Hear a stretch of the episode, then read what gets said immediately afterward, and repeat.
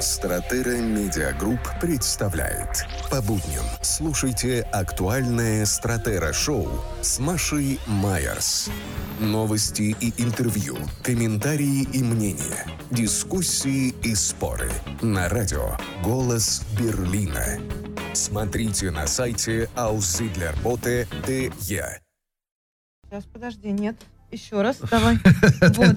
Третья, третья попытка. Третья да, с третьей попытки да. мне удалось сказать «Здравствуй». Как там нужно голосом Доренко в таких случаях? Доброе утро, страна! Ну нет, у тебя так не получится. Я много лет работала с Сергеем Леонидовичем. Guten Tag, великий город. Жалкое подобие. Ну ладно, не было там Guten Tag, великий город. Вообще Сергей Леонидович был испаноязычным человеком, поэтому никакого Guten Tag там скорее а, звучали совершенно другие Зато город великий. А, город великий, это правда. Да, мы в Берлине, мы на сайте сайте э, Aussiedlerbote в видеостриме, мы на Ютубе, мы в э, студии на волнах радиостанции «Голос Берлина». У нас сегодня интересный день. У нас сегодня э, после трех часов журналист Алексей Венедиктов. Алексей Венедиктов ну, собственно, мой начальник на протяжении последних нескольких десятилетий, да, до ликвидации а, радиостанции Тут голосом Москвы. Шевчук, эй, начальник! Да. Ну, нет, у нас гораздо, тоже не гораздо более теплые отношения. Э, Маш, да, тоже не получается. Я просто тебе хочу сказать, что вчера, вчера была на его выступлении? Конечно, да, вчера была лекция, которая, ну, лекция, это формат был как бы обозначен как лекция.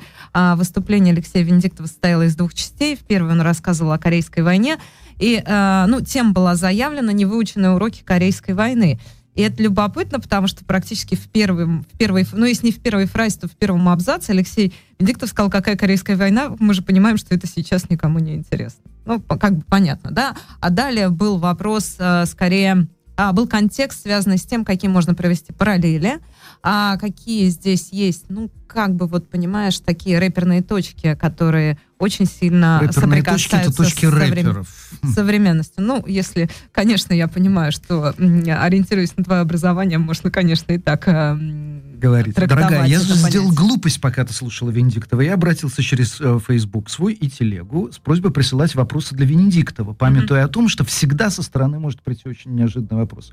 Э, так Догадайся, э, во-первых, э, Facebook 107 вопросов, это э, нужно время просто их прочитать.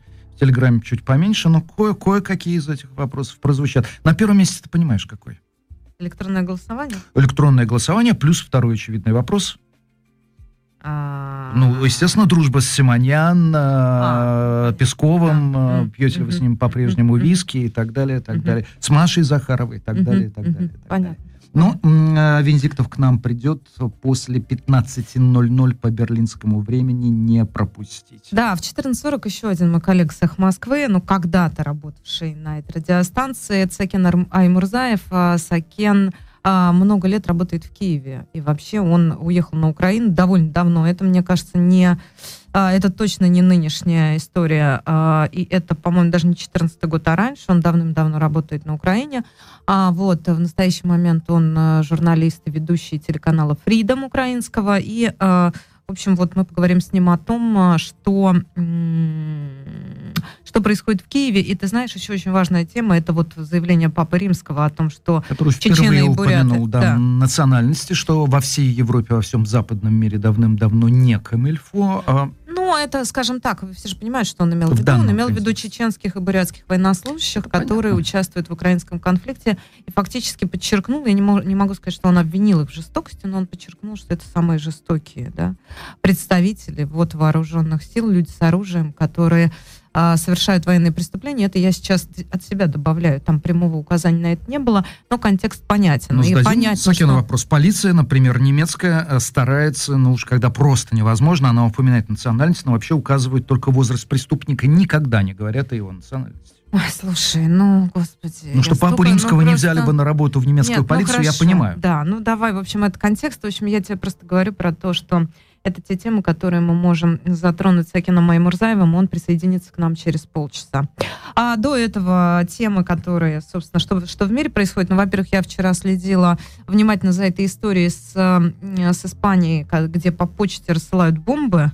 И ну, это, наверное, громко сказано, да, но... В руках коменданта да, украинского это некоторые, это, это некая странная довольно коробка. Я прочитала подробности. Это вот новость пришла вчера, пока мы с тобой были в эфире, и вот уже обросла некоторыми подробностями. Во-первых, во-первых, она не единственная, эта история с взрывчаткой, да, с, ну, это не, бомба, наверное, громкое слово, с взрывчатыми веществами, которые рассылаются по почте. Вчера было, по-моему, то ли три, то ли четыре эпизода, э, значит, э, зафиксировано испанской полицией. Там была какая-то странная коробка без обратного образа, адреса, простите, то есть посылка, не посылка, ну вот какой-то такой объемный конверт, да, такая маленькая коробочка.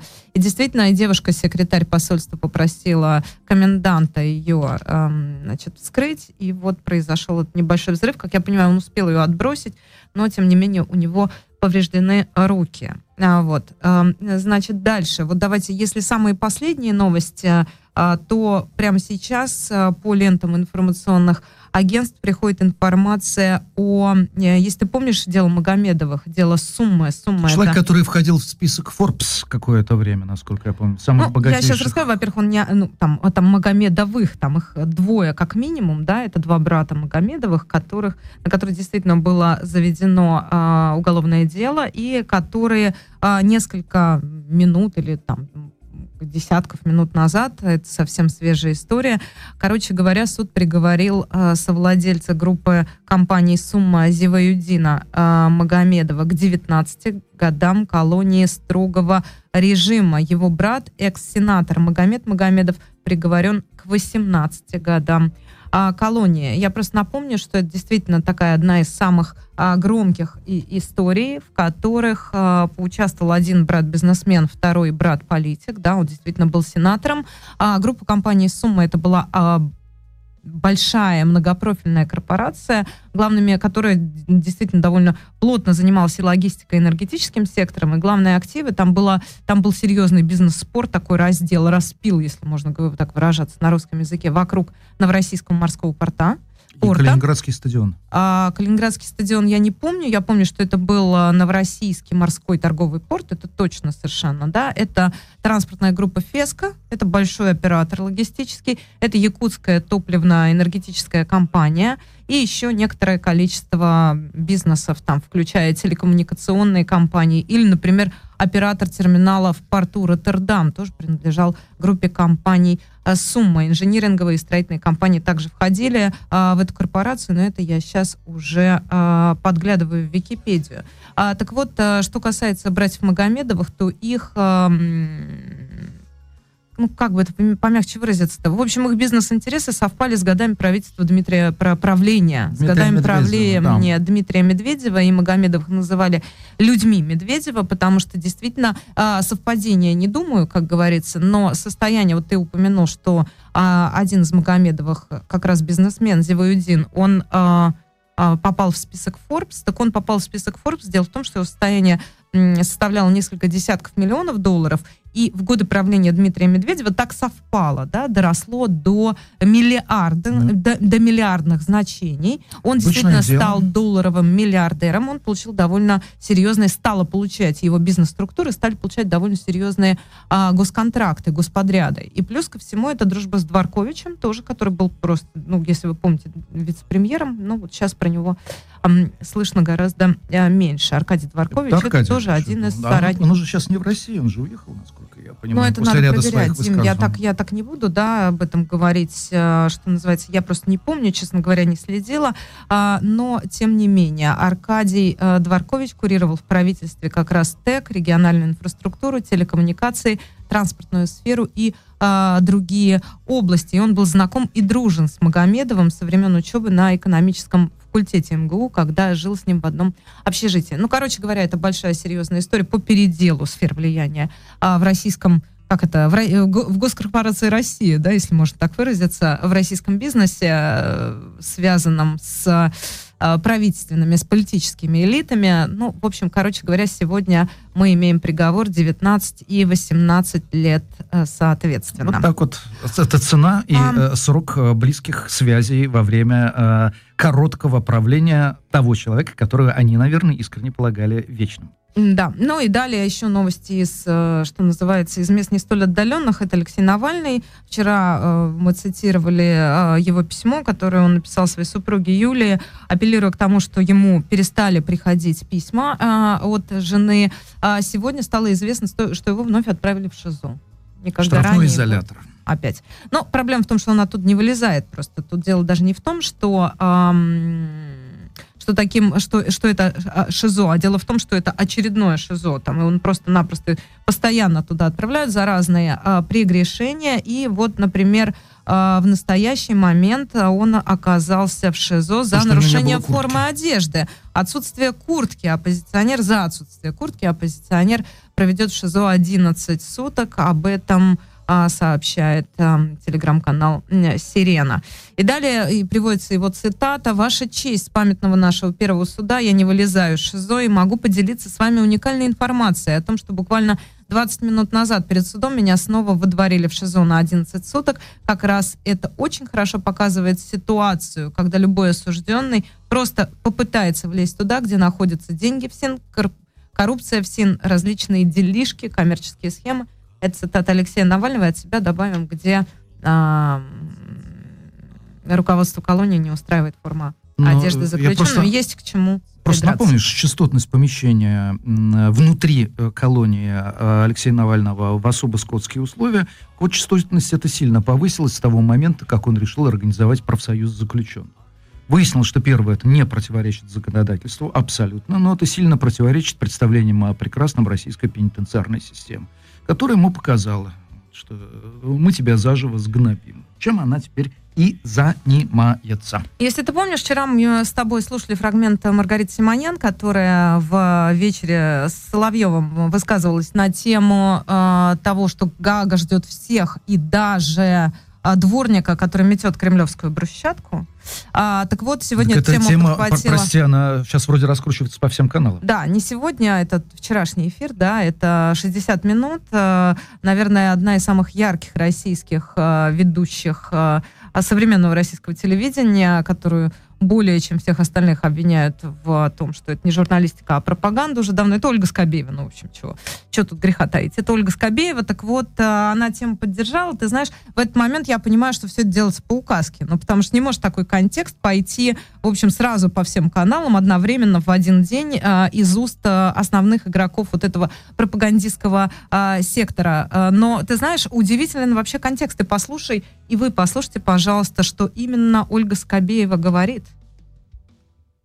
Не дай бог, мы не допускаем и даже вслух не произносим, но вдруг положим, что-то произойдет, и наша страна не сможет одержать победу. Но тогда надо исходить из того, что претензии будут предъявлены каждому без исключения. Без относительно на территории Российской Федерации он находится или за пределами Российской Федерации. Просто те, кто за пределами, наверное, будут немедленно арестованы. Пособник ли он путинского режима или мимо проходил, неважно. Виноватыми будем все. Поэтому и исходим из того, что на кону стоит прямом смысле слова и существование страны, и существование каждого гражданина Российской Федерации, и наша жизнь, будущее, в том числе, сколько-нибудь беззаботное тоже стоит на кону. Ну... Поэтому, чтобы без гаагских трибуналов, возбуждения уголовных дел, компенсации, репарации, чтобы ничего этого не было, нужна такая активизация боевых действий, так надо сжать и давить, чтобы они обращались к нам для перемирия или установки мира.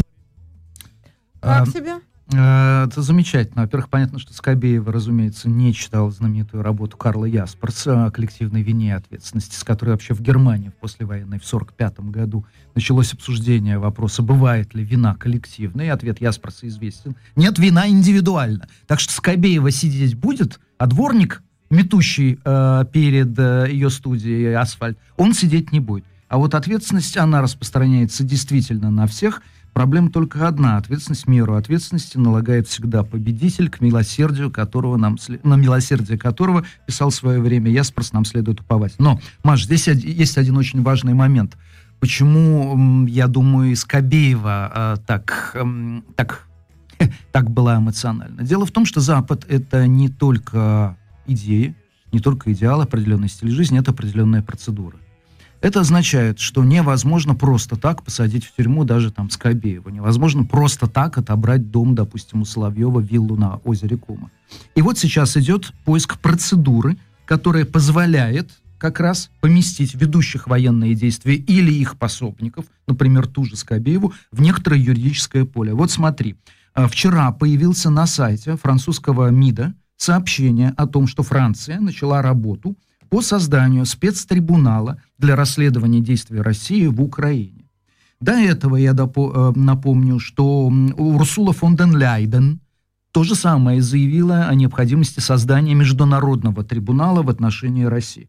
А вот интересная публикация Washington Post, где э, некие чиновники Евросоюза, они, правда, остаются анонимными, высказывают мнение, что предложение о создании спецтрибунала через Совбез ООН будет провести невозможно, потому что Россия имеет в Совбезе ООН э, право вето, поскольку туда входит, но это можно сделать через Генеральную Ассамблею ООН, где нужно набрать необходимое количество голосов.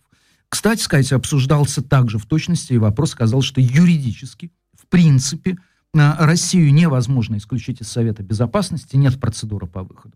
Но можно исключить Россию из ООН.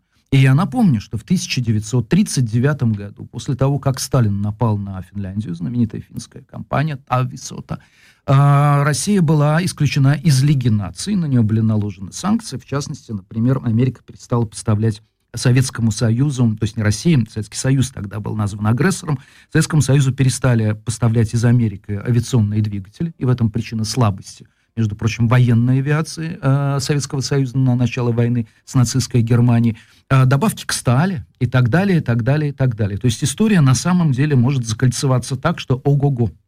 А ну к истории сегодня еще и Сергей Лавров обращался. Сейчас я тоже приведу его цитату, предложу вам вместе с Губиным ее послушать. А, я, ты знаешь, а, хотела бы про другое поговорить относительно высказывания Скобеевой. Мне больше интересно, поскольку она пропагандистка и одна из самых ярких в этом смысле и успешных, наверное, а, персон, профессионалов, да, то здесь а, я бы обратилась к тому, какой сигнал она посылает. Мне интересно сейчас не, зап не реакция Запада и что с ней будет там, будет Гага, не будет Гага. Мне интересно, а, какой, то есть она что делает? Ее функция это доносить некие, а, некие тезисы, доносить Некую до текущую повестку дня. И, и больше того, определять тренды. Дня, Значит, да. что она говорит тем самым? Она говорит тем самым, я вижу здесь две истории она как раз, это ее, это Ясперса не читала не только Скобеева, но и я предполагаю, что процентов 80 аудитории телевизионной российской, а может и 90. Может, 99. И я тебе к тому, что как люди это воспринимают. Она говорит, вы виноваты все. Да. Бежать с Титаника некуда. Мы с вами в одной Вас лодке. они там схватят еще даже Вы быстрее тех, смотри, кто в России. Нет, да. смотри, люди смотрят телевизор, там, я не знаю, кондитеры с Урала, я не знаю, там, сапожники с Тюмени и так далее, и так далее. Люди смотрят телевизор. Она говорит, и Симонян говорит, вы виноваты все. Или они точно сделают так, что вы виноваты будете все. Поэтому даже если мы проиграем, ваша ответственность, ответственность за этот проигрыш лежит на каждом из вас. Дальше. Но она Следующая говорит о логическая цепочка. Смотри, она, она хорошо. Вы, каждый из вас виноват. Что бы вы ни думали, что бы вы ни делали, поддерживаете, не поддерживаете вы и так далее. Доберутся до каждого из вас. Но не наши кровавые, там, условно говоря, сталинские, это я в кавычках беру, палачи, а доберутся до вас даже те, кто будут расследовать международные преступления, военные преступления России на Украине. И она говорит, доберутся до каждого из вас. Таким образом, это посыл на сплочение. Да. Вот это важно понимать. И второе, что важно понимать, что таким образом вы вынуждены будете, хотите вы или нет, поддерживать Россию специальную военную операцию. Просто потому не оказаться что под вы... судом. Нет, не просто потому, что не оказаться под судом, а потому что вы все равно окажетесь под этим судом. И вам, у вас выбора нет, дорогие друзья. Говорит власть, говорит власть уста, устами пропагандистов, говорит обществу. Ну, я просто пытаюсь читать некоторое количество Нет, сигналов. это все понятно. И, и то, что говорила вчера Симонен. Ты говорит, что жалеть-то этот район Киева? Подумаешь, один район без света, три района без света, весь Киев без света. Да чего их жалеть-то? Мочить, понимаешь? И в этом смысле... Маш, Маш у меня у только нас... один э, к твоей концепции... Э, то есть я понимаю, у меня я только один это вопрос. считать. Ты да. все правильно считываешь. Но, представляешь, вот она нам говорит, что даже те, кто уехали, э, там вас а, схватят еще и первым. Это, конечно. И мы, конечно, в это, да, звери задрожали, в обморок упали, а слоних так, вся дрожа, так сел на ежа. Ты Давай, иронизируешь, Скобеева. но подожди. Нет, слушай, просто здесь Смеяться это не воспринимается. Не мы понимаем, что Скобеева в этом месседже для тех, кто так уехал, она, она работает, идиотка. Так она работает, извини меня, не на, Зачем не на немецком она телевидении. уехавших? Это, она это объясняет обществу. А. Она, у нее аудитория там.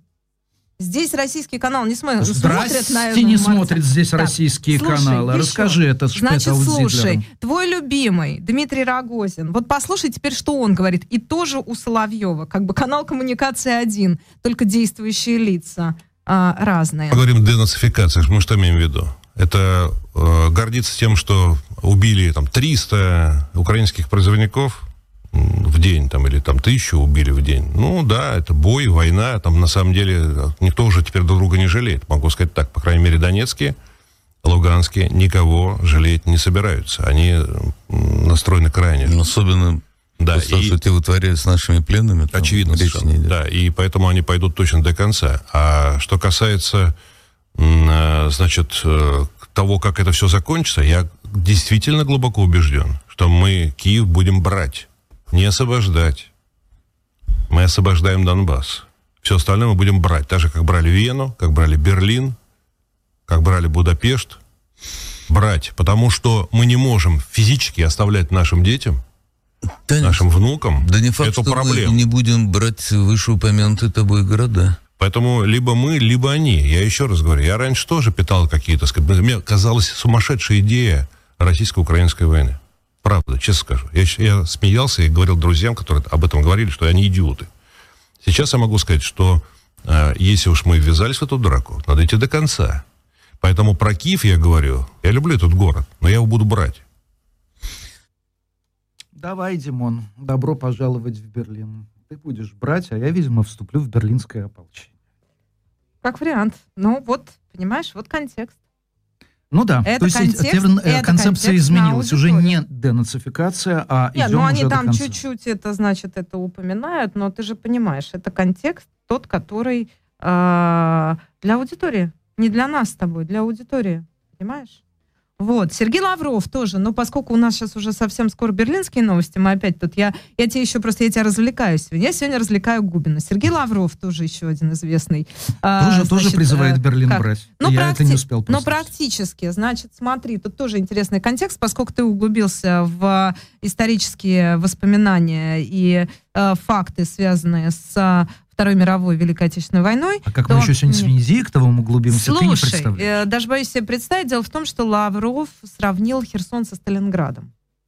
А, и контекст здесь следующий. Значит, смотрите, там такая история. Там ему журналистка задает вопрос. Это перевод. А вот журналистка не, не российская. Ты знаешь, я, честно говоря, посмотрела, что это была за пресс-конференция, не совсем поняла, могу уточнить. Вот, то сначала звучит вопрос с переводом, а потом э, звучит, э, соответственно, ответ Сергея Лаврова, который объясняет, в чем, в общем, где здесь можно провести параллели между Херсоном и Сталинградом. Вот послушайте, пожалуйста, этот звуковой фрагмент.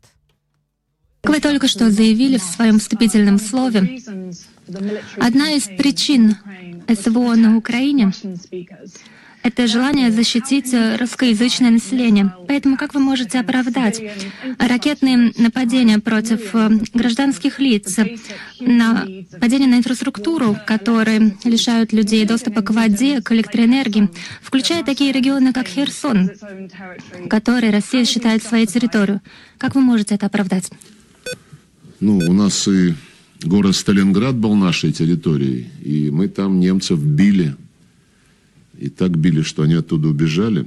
А, вы знаете, наше Министерство обороны и военные эксперты, причем не только российские, но и американские, и э, эксперты военных других натовских стран, они обращают внимание на то, что наша военная операция с самого начала реализовывалась в режиме минимизации любых негативных последствий для гражданского населения и для гражданской инфраструктуры.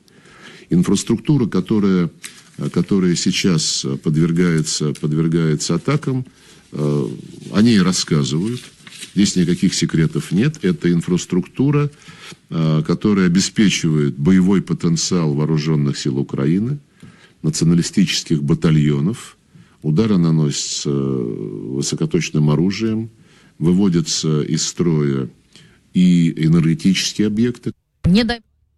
Вот так. Ну, слушай, это замечательная, гениальная логика. Вопрос, скажите, если вы защищаете русских, то почему вы убиваете русских? Ответ. потому что мы когда-то убивали немцев. Дальше идет ссылка, разумеется, на неназванных экспертов, которых в природе не существует. И эти неназванные, несуществующие в природе эксперты утверждают, что вообще никого там не трогают. И что те электростанции, которые разрушили под Киевом, и те удары ракетами по Львову, да, например, это на, на самом деле удары по военной инфраструктуре. Ну что ж, э, я горячо поддерживаю идею создания международного трибунала и расследования преступлений – совершенных высшими представителями российской власти против и человечества, и человечности.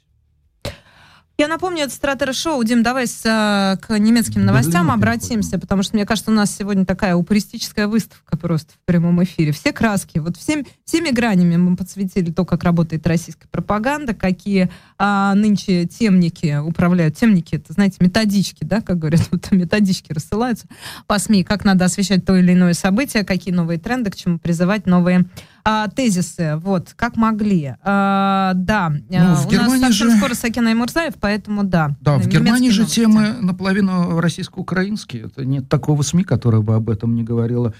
И ну, это рассматривается с разных сторон. Вчера, например, в Бундестаге, ты это знаешь, а, было голосование, и Голодомор был признан актом геноцида против украинского народа, что в свою очередь вызывает массу вопросов к историкам, у историков – и, безусловно, когда придет Венедиктов, я его спрошу, что если бы он был депутатом Бундестага, как бы он тогда голосовал э, вчера по поводу вопроса, признавать ли э, действительно э, фантастический во всех ужасных значениях этого слова голод на Украине, признавать ли его актом намеренного уничтожения украинского народа, потому что сразу же встает вопрос, а было ли тогда намеренное уничтожение русского народа, чем занимались высшие э, украинские руководители, которые были по национальности украинцы?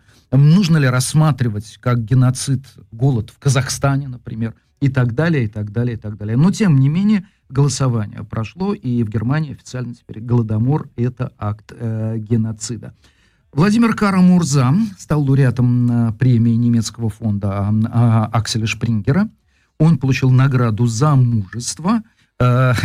Э, и тем, кто не знает, я просто напомню, что это уже который раз, когда награды за мужество, за профессионализм вручаются людям, которые находятся в тюрьме. Владимир Карамурза в тюрьме. Уголовное дело совершенно феерическое. Там, насколько я помню, городской либо районный суд в российской провинции. Ему ставят э, вину выступления в одном из штатов Америки. Так. что да, действительно, тут нет сидишь за границей. К сожалению, к величайшему. А я бы всем еще советовал сегодня либо зайти на сайт, либо купить номер ТАЦ. Там опубликовано интервью с Рием Алабалия Радован. Это государственная э, министр или министерка, скоро, э, на, вполне допускаю.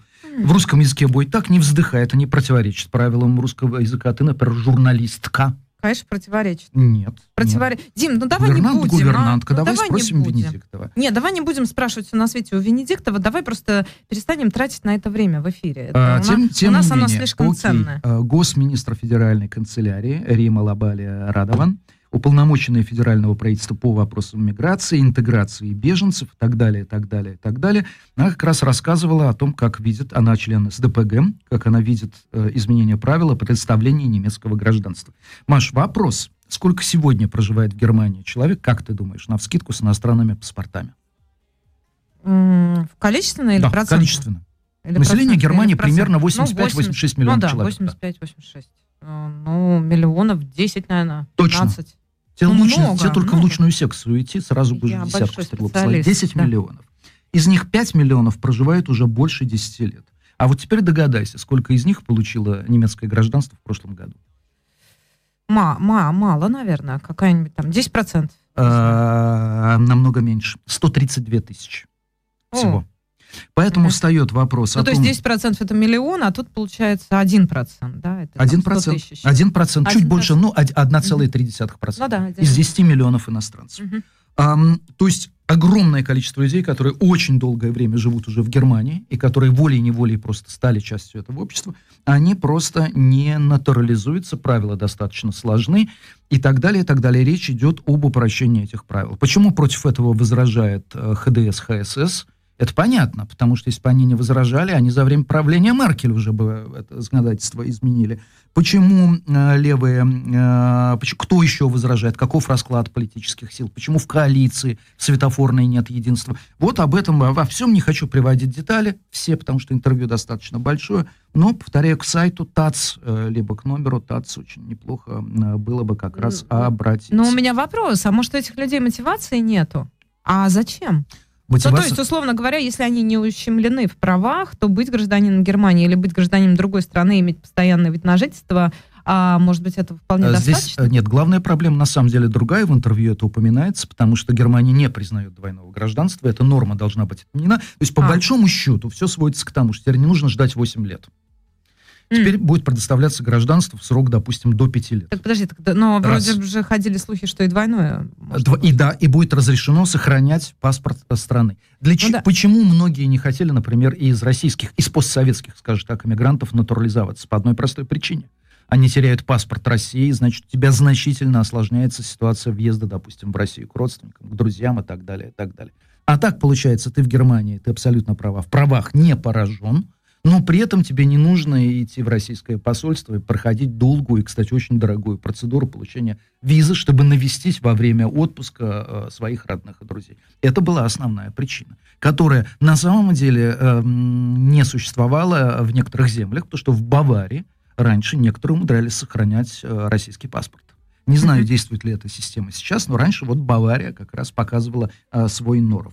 Что еще? Ну, и дальше тема продолжается стабильная, немецкие, это и коронавирус, потому что пишут, например, много сегодня обсуждают, что в Китае заявлено о использовании назальных прививок помимо коронавируса, нужно вдохнуть спрей, задержать на 5 секунд дыхание, и все. И якобы побочки э, никакой. А вот извини, тебе как, как матери будет, mm-hmm. наверное, интересно и печально интересно, что в Германии в детских больницах катастрофически не хватает коек. Об этом действительно называют как катастрофу. Например, из 110 детских больниц, сообщает немецкая ассоциация интенсивной терапии и неотложной э, помощи в Мюнхене, э, в 43 учреждениях, в 43 больницах не было ни одной свободной койки в обычных палатах. То есть не в палатах интенсивной терапии, а в обычных. Опять же, вот там данные опроса было, э, больницы сообщили, что обладая суммарно 607 местами, в больницах только могли предоставить 367 коек. Почему? Основная причина, то есть койки-то есть сами физически, их невозможно обслуживать, не хватает персонала. Нехватка персонала медицинского э, в низшем звене, в обслуживающем звене, она как раз очень значительно. Та же проблема в домах престарелых, та же проблема, мы знаем, в школах.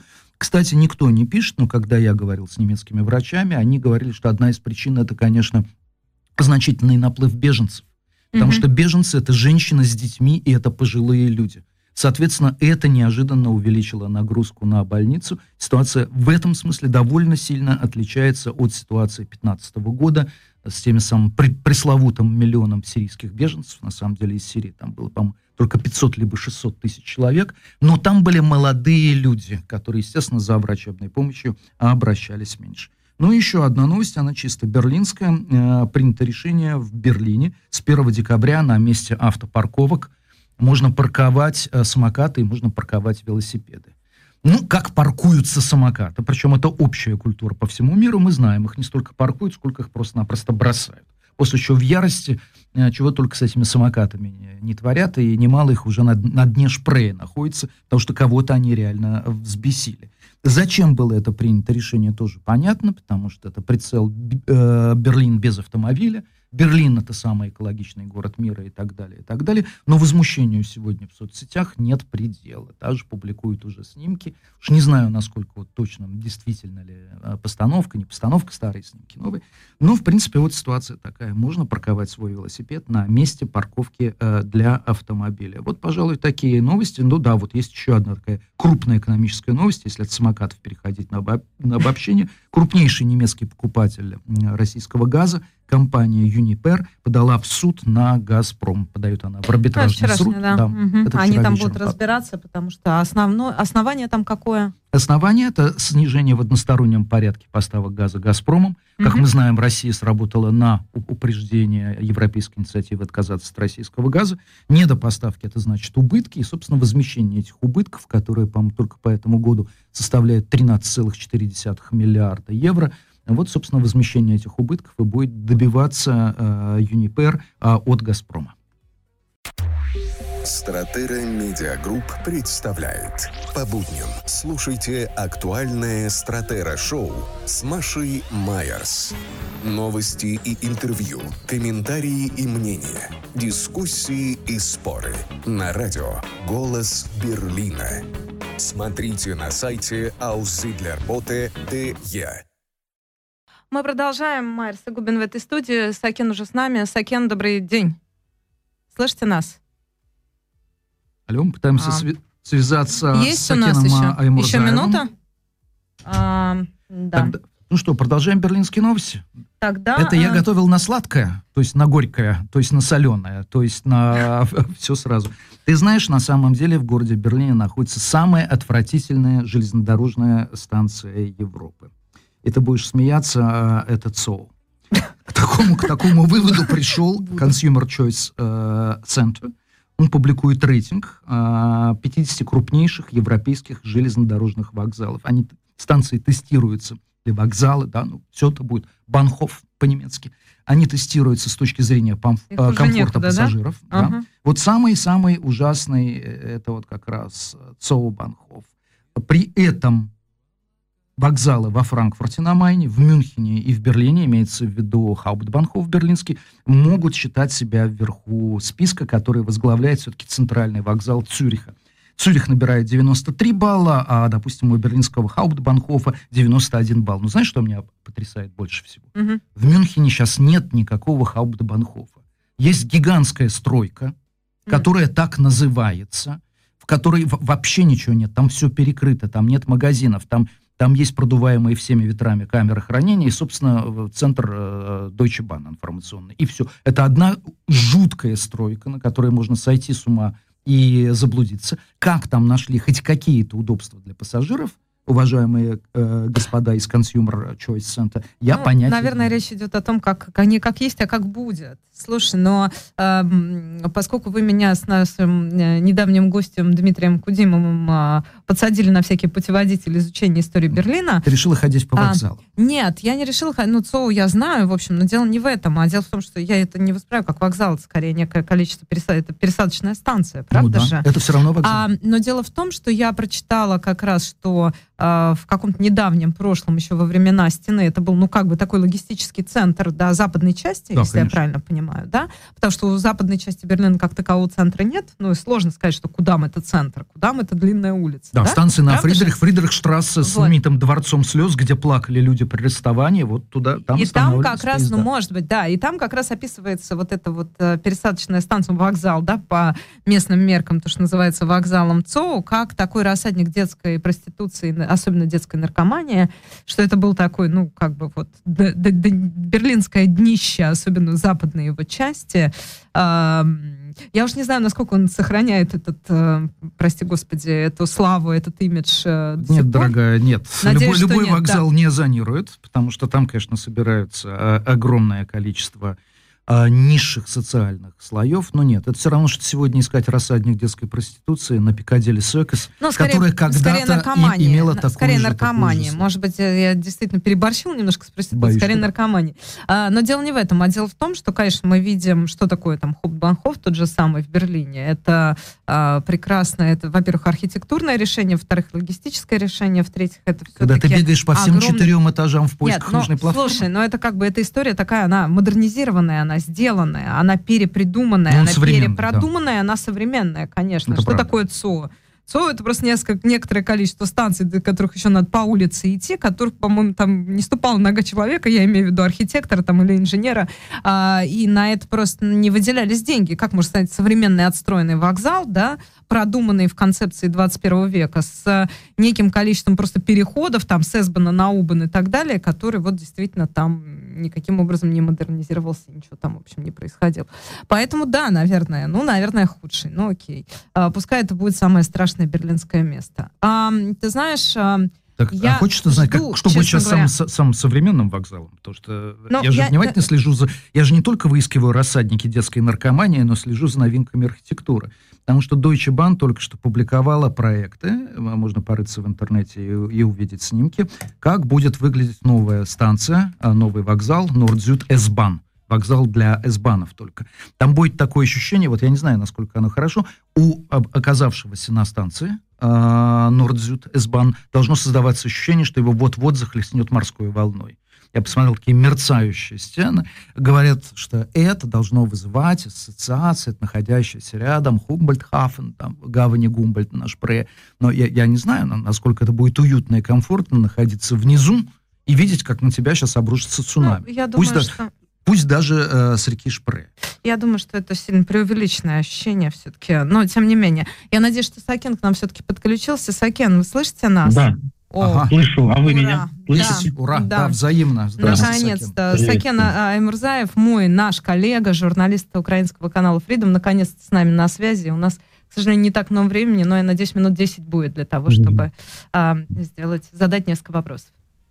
Итак, Сакен, а могли бы вы прокомментировать, насколько я знаю, э, тема религии, тема церкви является крайне близкой вам, могли бы вы объяснить, чем было вызвано недавнее заявление а, Папы Римского, где он а, не просто сказал, что российская армия с особой жестокостью, но назвал а, две национальности, которые, по его мнению, являются наиболее жестокими, что, в общем, не принято в европейской практике считается, что преступность э, национальности... Это вы уже интерпретируете слова папы. Если вы хотите проставить слова папы, то, конечно же, э, Понтифик говорил не только о бурятах и чеченцах. Э, это удивительным образом эту часть его выступления, конечно, пропиарил российский МИД в лице Марии Захаровой и следом за ней, собственно, все остальные. Потому что это было большое интервью, которое Святой Отец дал иезуитскому журналу «Америка» магазин. Это главный иезуитский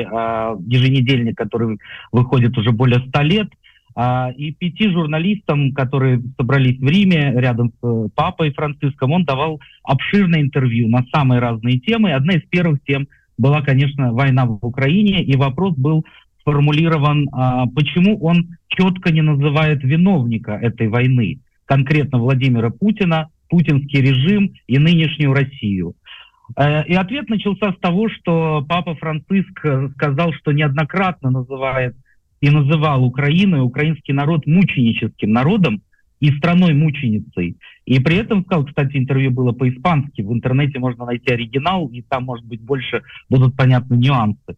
А, и, и продолжая свою мысль, папа сказал, что если есть мученик, то есть и мучитель. И потом стал пространно рассуждать на тему мучителя. Он произнес и фамилию Путина и рассказал о том, что в первый день войны полномасштабной пошел посольство Российской Федерации в Ватикане, чего никогда римские папы за всю историю не делали, и просил посла Авдеева донести до Путина и министра Лаврова бессмысленность и жестокость того, что они затеяли. И потом, рассуждая как раз об этой бессмысленной жестокости, папа сказал, что основные преступления, о которых он знает, по его данным, действительно в Украине самые жестокие преступления были совершены бурятами и чеченцами. При этом он пояснил, что эти народы не являются частью русской традиции.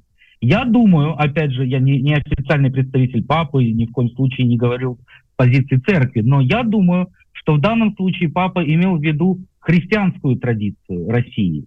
Потому что, и будучи иезуитом, будучи священником, в течение многих лет он изучал восточную традицию духовную, православную традицию, относится к ней с глубоким уважением. Конечно, наверное, папе надо бы больше знать о том, что из себя сейчас представляет эта восточная традиция, какую позицию занимает РПЦ, патриарх Кирилл, как священники благословляют людей убивать украинцев, это, к сожалению, да, об этом он не сказал. Но э, это вовсе не означает, что папа не уважает чеченский народ или бурятский народ. Скорее, он просто говорил о том, что это не христианские народы. Но э, тут э, надо бы, опять же, сказать, что папа вообще редко говорит на такие тонкие темы. И вот это заявление было одним из самых, наверное, четких и резких. начала войны. А, я хотел бы продолжить эту тему. Если вы помните, когда-то Владимир Путин, а, Владимир Путин а, очень хотел, чтобы ему в заслугу перед будущим поставили объединение двух церквей, я имею в виду Русской Православной Церкви и Русской Зарубежной Православной Церкви. Когда, правда, это объединение состоялось, э, оно не вызвало, похоже, того эффекта, на который он рассчитывал, что времена таких вот эффектов, видимо, они все-таки остались в прошлом. Скажите, пожалуйста, что сейчас происходит э, в Украине как раз э, с православием? Можно ли сказать, что оно разделилось э, на православие Московской Патриархии и на украинское православие? Я, наверное, не точно в терминах, но мне хочется передать саму идею. Нет, вы как раз идею вы передаете очень четко. А, а, тут вопрос не в терминах. Православие украинское расколото в течение 30 лет. Это не началось 24 февраля 2022 года. А раскололась она именно тогда, когда а, Украина обрела независимость, и поднялся вопрос о том, что в принципе находиться в подчинении Москвы, наверное, странно. И тогда же был сформулирован тезис «незалежній країні незалежна церква», «независимой стране независимая церковь». И в течение всех 30 лет процесс э, формирования этой независимой церкви продолжался. Три года назад он был оформлен юридически, если угодно, канонически, как говорят в церкви, когда патриарх Варфоломей предоставил автокефалию тем э, группам украинских православных, которые захотели получить эту автокефалию, и возникла православная церковь Украины, которая с точки зрения всего мира православного, кроме Российской Федерации и РПЦ, э, является вполне легальной и законной церковью в Украине. Сейчас с началом войны Московский патриархат, Украинская православная церковь Московского патриархата, это очень большая церковь, распространенная по всей стране, а действительно столкнулась с тем, что, ну, как вы можете себе представить, ну, например, Россотрудничество могло бы сейчас работать в Украине? Я думаю, нет. Как, собственно, как фонд Пушкина, например, тоже вряд ли. Но так как московский патриархат во многом э, воплощает собой единство с Россией, с русским миром, то, конечно, они стали э, во многом стали объектом и критики, и сейчас происходят активные действия со стороны службы безопасности Украины, прокуратуры и полиции, проходят обыски в особо одиозных обителях, скажем так, и резиденциях самых э, э явных сторонников России э, из иерархов Украинской Православной Церкви. Это очень сложный процесс, потому что не все, конечно, прихожане этой церкви являются адептами русского мира, и поэтому это довольно сложно. Но процесс все равно идет, и я думаю, что вот после того, что происходит сейчас, э, пребывание московского патриархата в Украине не то что невозможно, оно противоестественно в каком-то смысле. И в это и тут надо э, тоже отметить, что очень много для этого сделал лично патриарх Кирилл и позиция РПЦ. Если церковь не осудила войну, если церковь не назвала эту войну братоубийственной на самом деле, какой она является, э, то что же ждать от людей, которые здесь видят в представителях этой церкви сторонников войны. Поэтому Сак... это, это очень трагическая ситуация, и она не знаю, когда закончится. Сакен, а объясни, пожалуйста, вот ты упомянул скользь э, обыски, да, а, вот да. действительно проходят по там на информационных лентах фотографии там допустим, сотрудник СБУ, да, там, со спины сфотографированный mm. на фоне там лавры и прочее. Все-таки что, что именно, что, вот объясни эти обыски, что они ищут, каким, как, как оформляются юридические претензии, кому, да, какие у этого могут быть последствия? Нет, претензии, а, претензии конкретным людям оформляются, то есть нельзя же всей церкви предъявить претензию. Как правило, это, эти обыски проходят в результате аналитическая, оперативная работа, которая до этого проводилась, то есть следят, что эти люди говорили на своих проповедях, например, да, с какими выступали воззваниями. Ну, например, в Киево-Печерской лавре была исполнена песня «Просыпается матушка Русь». Это что-то из э, репертуара Вики Цыгановой и Жанны Бичевской в самых радикальных ультранационалистических русских формах. И после того, как это стало известно, следователи пришли проверить литературу печатную, проверить компьютеры э, руководителей Лавры, и там, насколько мне известно, были найдены агитационные материалы, проповеди патриарха Кирилла, какие-то листовки за э, триединую Русь, Россия, Украина, Беларусь. У других представителей этой церкви в других регионах были найдены медаль, например, за а, освобождения Крыма, или как она называется, за аннексию, да, 2014 года. У кого-то был, были найдены российские паспорта, оказывается, эти люди скрывали, что имеют двойное гражданство. То есть претензии предъявляются конкретным людям, как правило, по статьям госизмена или разжигание национальной ненависти, межнациональной, межрасовой ненависти. А пока ни одно дело не закончено и не передано в суд, поэтому мы имеем дело только с предварительными какими-то действиями. Посмотрим, как будет развиваться конкретно это Всегда, не, всегда, скажем так, неприятно видеть представителей правоохранительных органов в культовых учреждениях. О, да. Но, опять же, такая ситуация. И главное, что э, у меня лично есть много знакомых в этой церкви, людей, которые не поддерживают Путина и патриарха Кирилла, и у этих людей проблем нет. Угу.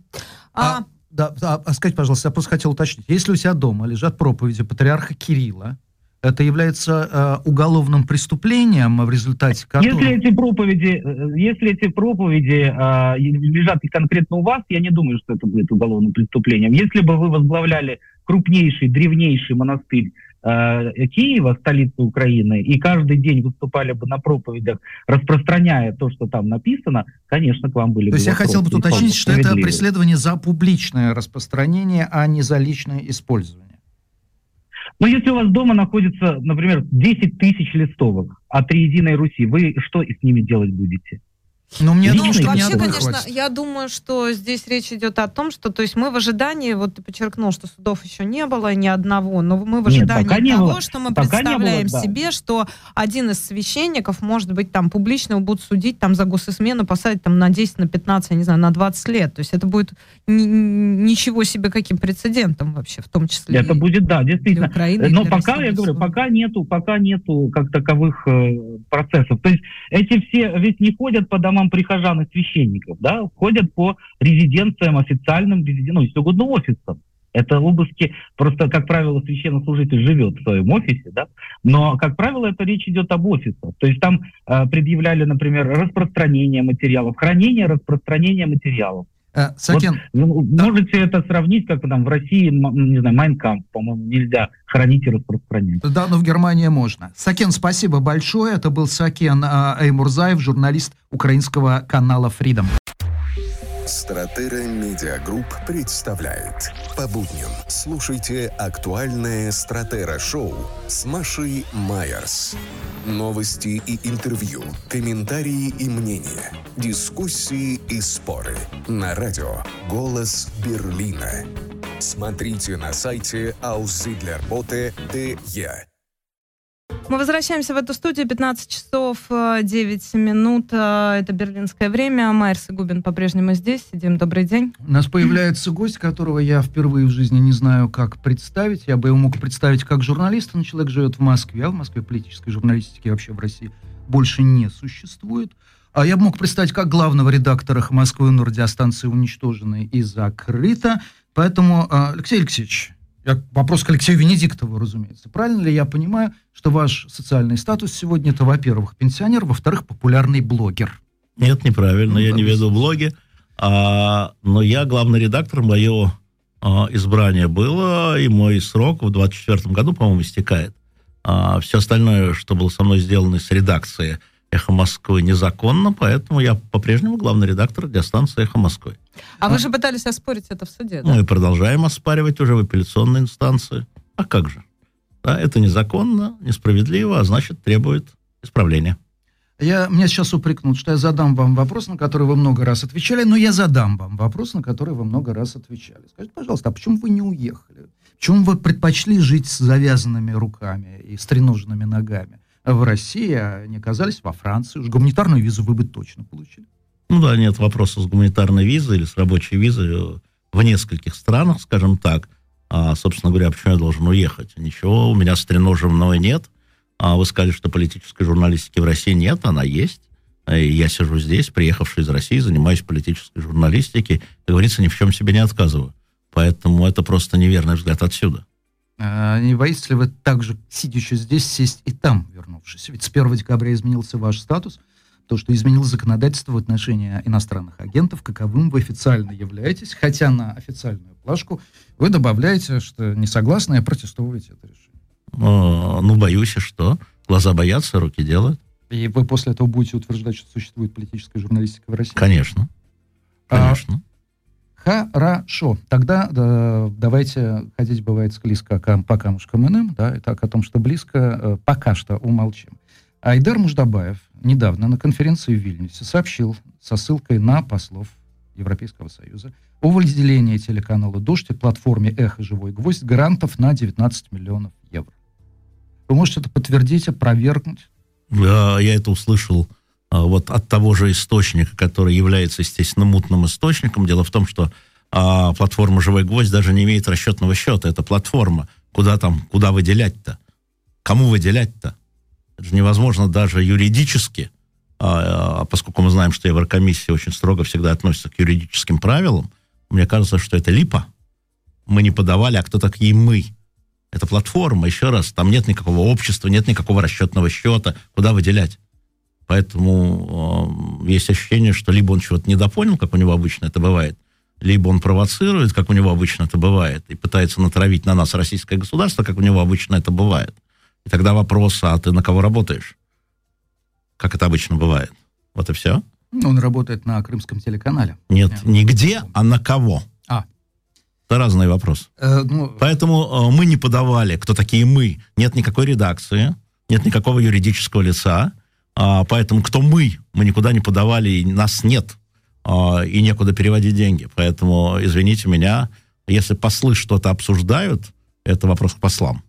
Может, это они обсуждали, я не знаю. Но им некуда выделять Нет, нет, деньги. это чисто технический момент, он меркнет по сравнению с главной темой, на фоне которой происходит ваше вчерашнее выступление в Берлине, с которым мне, кстати, там просто передавали твиты. Думаю, не только мне, да, передавали краткое содержание вашего выступления, где вы подчеркивали то, что подчеркиваете всегда. Это война не прихоть Путина. Это не решение одного человека, который решил внешнюю реальность привести к своей внутренней реальности, которая в голове только у него. Это не каприз. Если испарится Путин, то ничто не закончится. У меня к вам вопрос, на основании чего вы делаете такой вывод? Ну, во-первых, на основании знания Путина, а я бы сказал, достаточно а, предметного и глубокого. Во-вторых, на знании команды Путина, людей конкретных, о которых я знаю долго, давно и внимательно за ними наблюдаю. И в-третьих, на основании а, рассмотрения общественного мнения, которое относится к событиям в Украине, к войне, а, весьма по-разному. Я скажу, что Россия вот это. Нет, Россия разная. Поэтому очевидно совершенно, что значительная часть населения разделяет а, взгляды Путина на эту ситуацию. И Путин отражает, в том числе, использует, конечно, но и отражает, увеличивает, э, но и отражает э, чаяние настроение значительной части населения России. А, он всегда принимал форму собеседника, он всегда очень чутко прислушивался к общественному мнению, он его формировал, конечно же, в том числе. Вот, поэтому очевидно, что ничего не противоречит тому, в чем я уверен. Да, это так. Но вы, разумеется, читали книжку Николаса Старгарта «Мобилизованная нация», потому что там нет сегодня такого приличного человека, который бы ее не читал. И вы помните, к какому выводу приходит Старгард в начале. Хотя, да, Германия была э, в нацизме, да, Германия была убеждена в превосходстве арийской нации, но все-таки то, что Гитлер начал войну, было неожиданностью даже для его близкого окружения. И войны в целом не хотели это раз, но потом в нее втянулись и стали хотеть два. Вам не кажется, что это параллельный абсолютно процесс? Нет, это не параллельный процесс, потому что до этого был Крым, который с восторгом приняла большая часть, вот тут можно точно сказать, большая часть населения, даже многие политические противники Путина а, не выражали в сомнении, что восстановлена справедливость, и что Крым российский, и очень небольшая часть населения, очень небольшая часть населения в размере 10-15% считала, что, может, Крым и российский, но обострять отношения с Украиной и с а, мировым сообществом ради этого не стоит. А, даже ради э, восстановления, как они считали, справедливости. А, поэтому это был процесс а, подготовки не только галимой пропагандой, не только мобилизованной нации, да, но и э, отражением давно такого внутреннего после распада Советского Союза чувства неудовлетворенности и несправедливости, которое разделяла значительная часть населения Российской Федерации. Как человек, занимавший историей, не мы первые, и боюсь, что не мы последние. Тогда еще раз об истории. Хотя здесь, в Европе, сравнение Путина с Гитлером — это общее место. Вы наверняка видели обложку Шпигеля, где, там, я уж не помню, то ли отрывают э, портрета Гитлера, кусочек появляется Путин, то ли наоборот. А, ряд историков выступают против этого. Ну, например, профессор Мюнхенского университета Мари Жанин Калик или профессор Фрайбургского университета Ульрих Герберт. И Ульрих Герберт, он говорит, нет, нужно проводить другие аналогии. Аналогии с Милошевичем. А, я вообще аналогии не готов проводить, потому что Боитесь? история... Нет, я не боюсь. История с Гитлером история с Милошевичем, история с Александром Македонским давно закончились, а мы находимся в середине процесса. Мы находимся в зоне турбулентности. И, как правильно говорят китайцы, как правильно говорил Джо Лай, сейчас слишком рано подводить итоги, а уж сравнивать тем более. Мы не знаем, чем закончится эта история, а, и мы не знаем, что будет написано в учебниках истории про это, и что будут историки писать про это. Поэтому, когда происходит событие, люди торопятся а, значит, э, расставить, там, раздать медали или приговорить к расстрелу, а оно все еще ничего не закончилось. Оно еще не закончилось. Но не смущает ли вас параллели откровенно, если вы откроете Майнкамп, вы прочитаете первую главу, которая называется, как мы помним, «В отчим доме», то мы найдем все обоснования аншлюса Австрии, абсолютно, на 100%, чуть ли не текстуально, сообщающие, э, э, соответствующие обоснованию присоединения Крыма. Нет, совсем даже нет, совсем даже не похоже, потому что история с Крымом – это история находившегося, э, территории, находившихся в одном государстве – а, где границы проводились вполне себе произвольно, без всяких на то оснований, а, передавались разные территории, это не только Крым, это история районов от а, Казахстана в Узбекистан и много чего еще. Да, и это только начало, чтобы было понятно. Я сейчас был в Казахстане, и мне там многие, скажем, казахи не рядовые говорили о том, что а вот ваш Хрущев, который передал Крым туда, он же передал и один район в соседней стране. Мы к этому еще вернемся, говорят они. Нормально? А мы видим, что происходит на таджикско-киргизской границе. Да? Это распад империи. Понятно? Так же, как был распад Югославии, как империи. Тоже понятно? Поэтому э, это не так. Ну, можно, конечно, говорить о том, что там распад, я не знаю, священной Римской империи, но это все э, гимнастика для ума, которая не отвечает на главный вопрос, что дальше.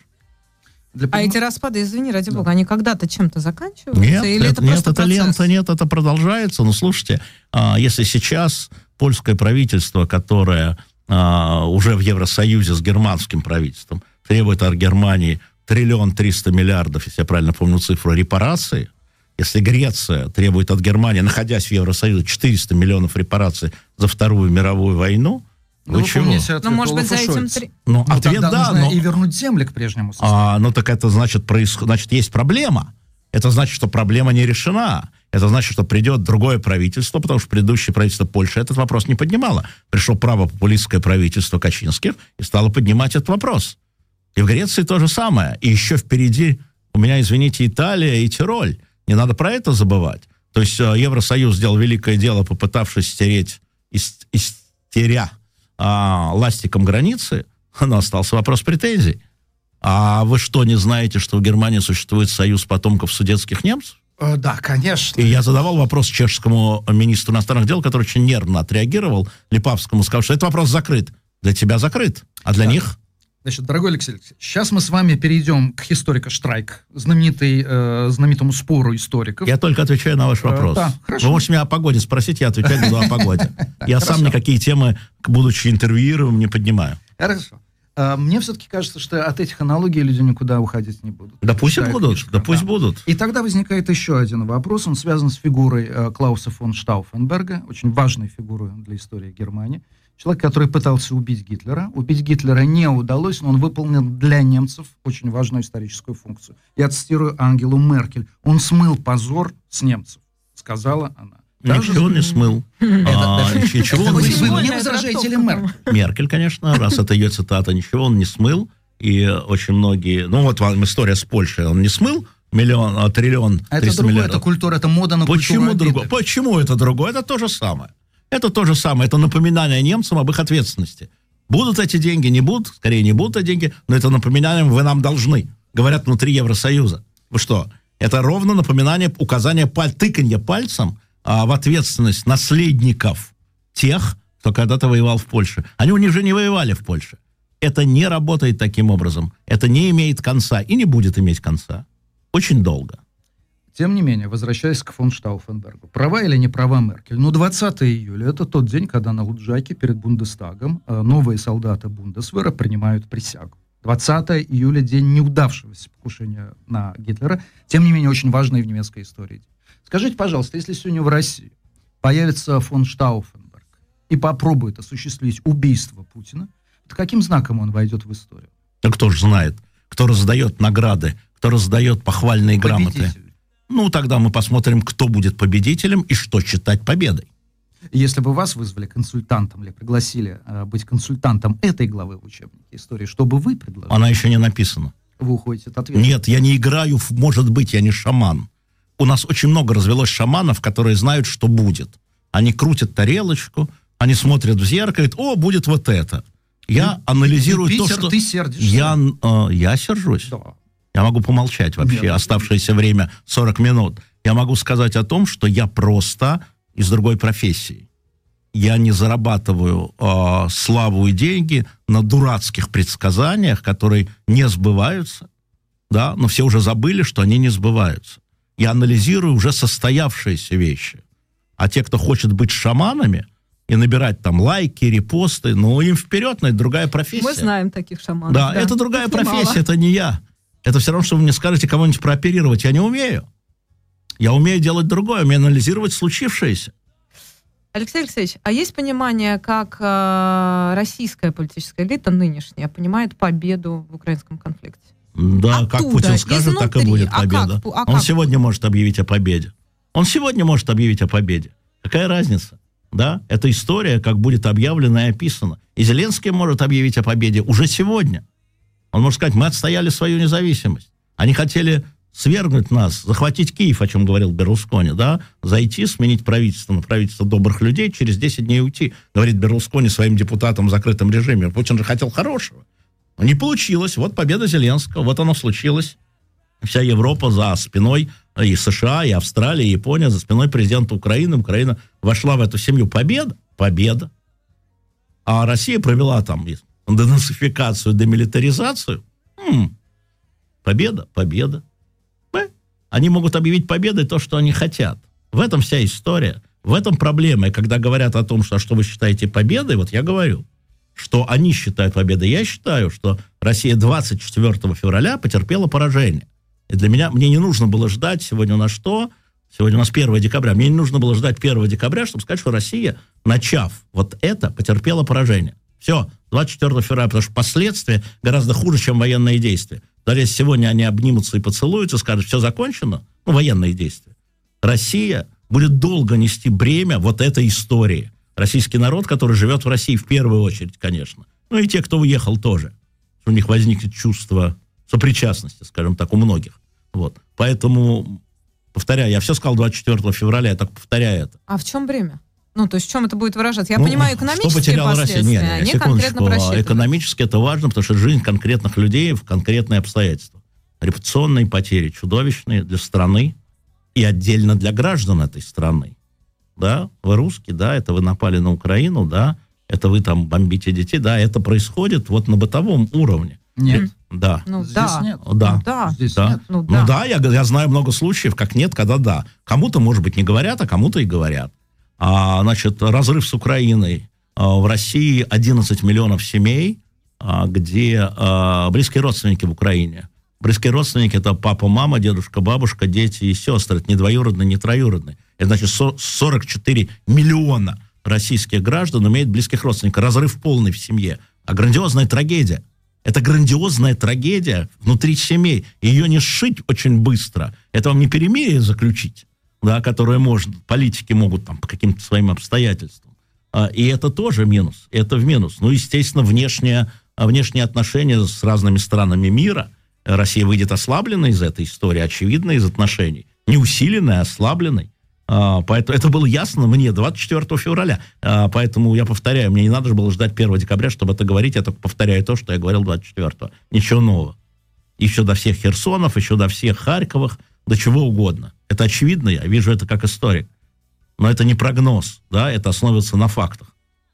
Это не прогноз никакой, это, случ... это уже случилось. Поэтому я об этом, ну, с моей точки зрения, поэтому я об этом могу говорить, а не то, что я прогнозирую. А когда начала складываться картина мира, неизбежно приводящая в войне, к войне в головах Путина и его окружения? Ведь Вы из тех людей, которые считают, что Путин не единственный. Сейчас мы это обсудили. И второй, вы из тех людей, которые считают, что эта война идеологична. То есть она строится на целом наборе ценностей, представлений, убеждений. Она не спонтанна.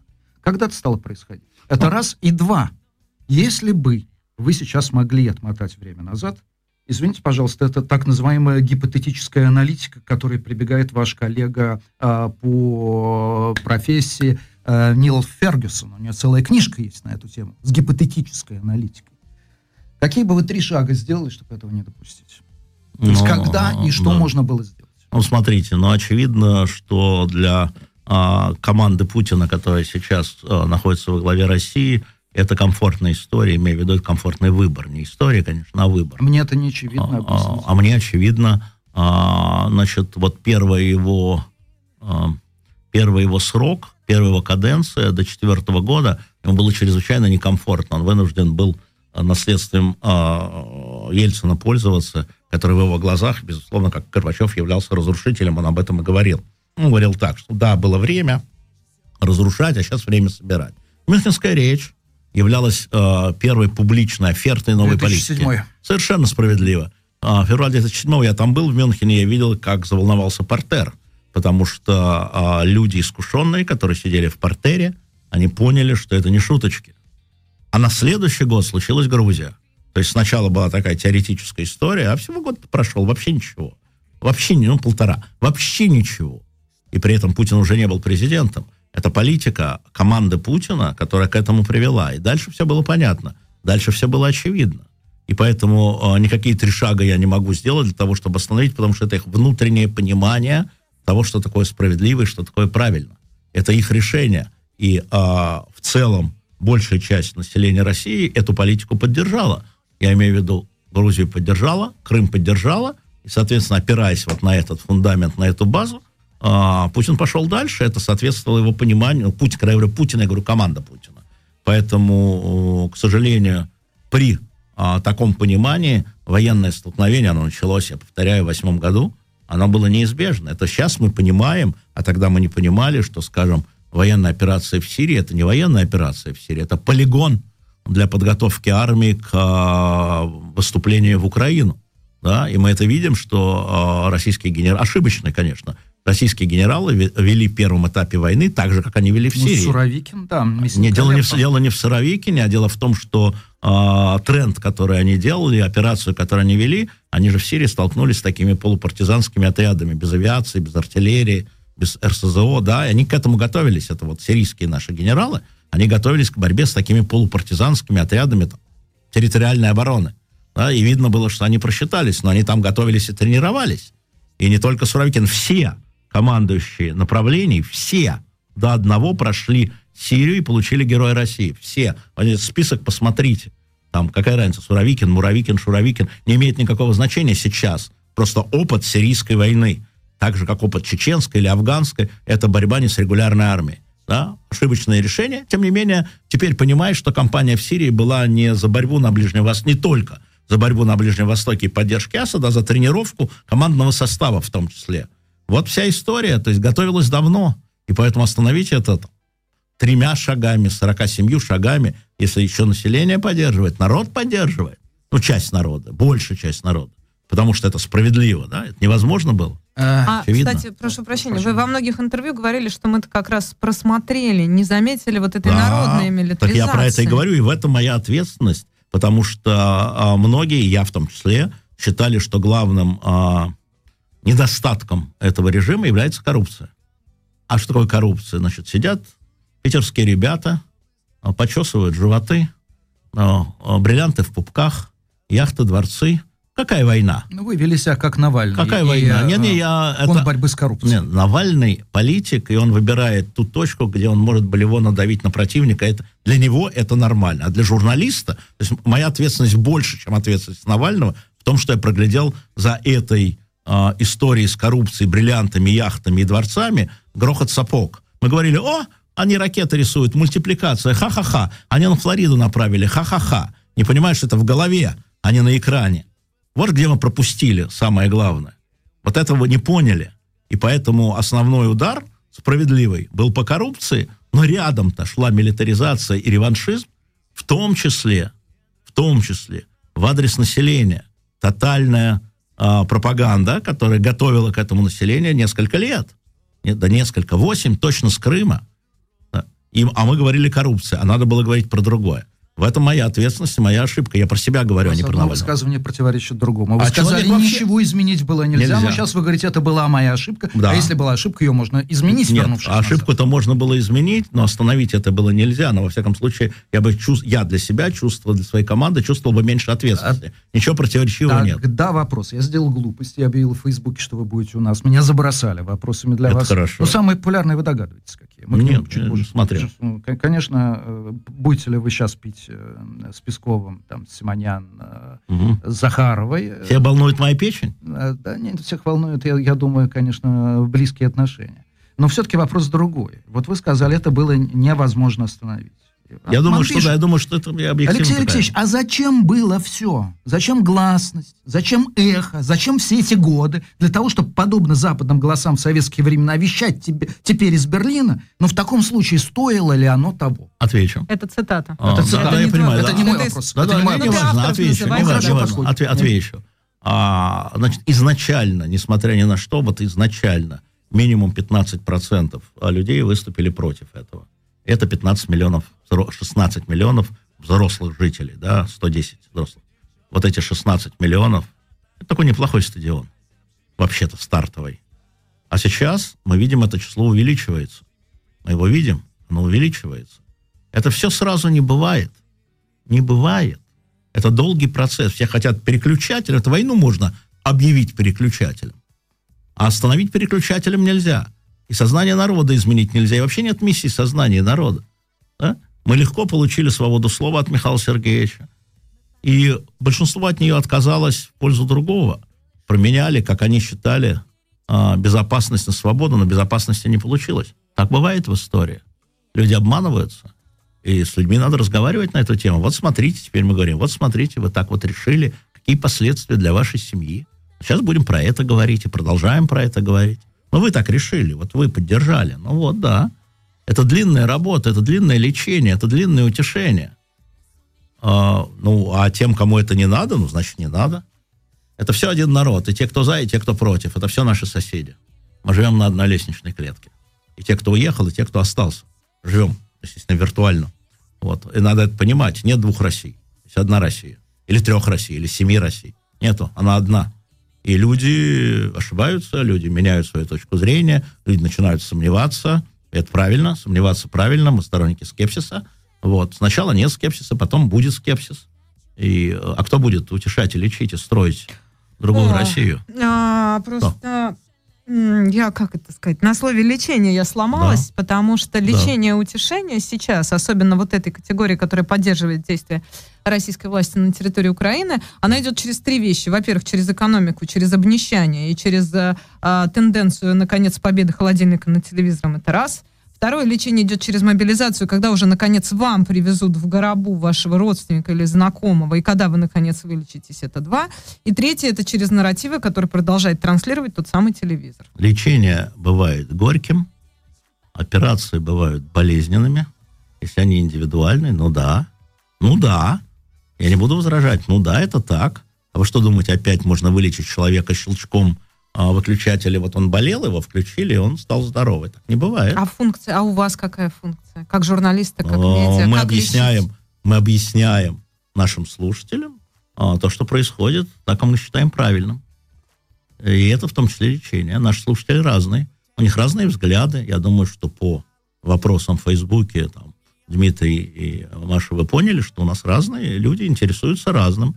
Ну, значит, с ними надо разговаривать. Это функция, функция журналиста – это объяснять и разговаривать. И поставлять информацию, и сталкивать мнения. Да, Совершенно это функция верно. такая. Мы не берем на себя функцию пропагандиста. Понимаете, пропагандист – другая профессия. Просто вот, да, она тоже может быть уважаемая. Но она другая, чем журналист. Другая просто, иная.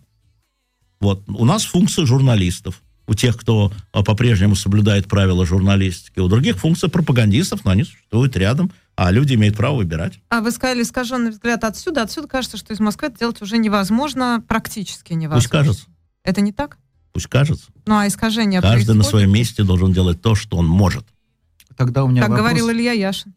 Так говорил Евгений ну, Розман. Правильно говорил здесь. Так говорил да. Мурза и так говорил Заратустра. Да, да, да, да. Ну, правильно, да. Ну, хорошо, они правильно говорили. Я поддерживаю такую позицию.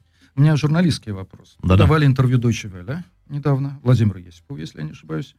И сказали, эхо, я цитирую, эхо — это школа журналистики, и то, что сотрудники «Эхо Москвы», имеется в виду, эту школу э, прошли, это значит, они понесут этот вирус в другие медиа. Я считаю это очень позитивно. Угу. Это был вопрос связан с тем, что «Эхо» не существует, угу. и журналисты «Эхо» распылены. А, я помню, что была еще одна выдающаяся школа журналистики, давшая даже такое понятие «уникальный журналистский коллектив». Это школа НТВ. Я вам могу напомнить, что произошло с очень многими сотрудниками, которые понесли эту уникальную журналистскую школу в другие медиа они превратились в свою полную противоположность. Взять там хотя бы Татьяну Меткову. У меня к вам вопрос, связанный с этим. Не считаете ли вы это, что единственное спасение вот этих навыков, это было осуществление переселения всех сотрудников эхо, ну, тех, кто хочет, в другие страны?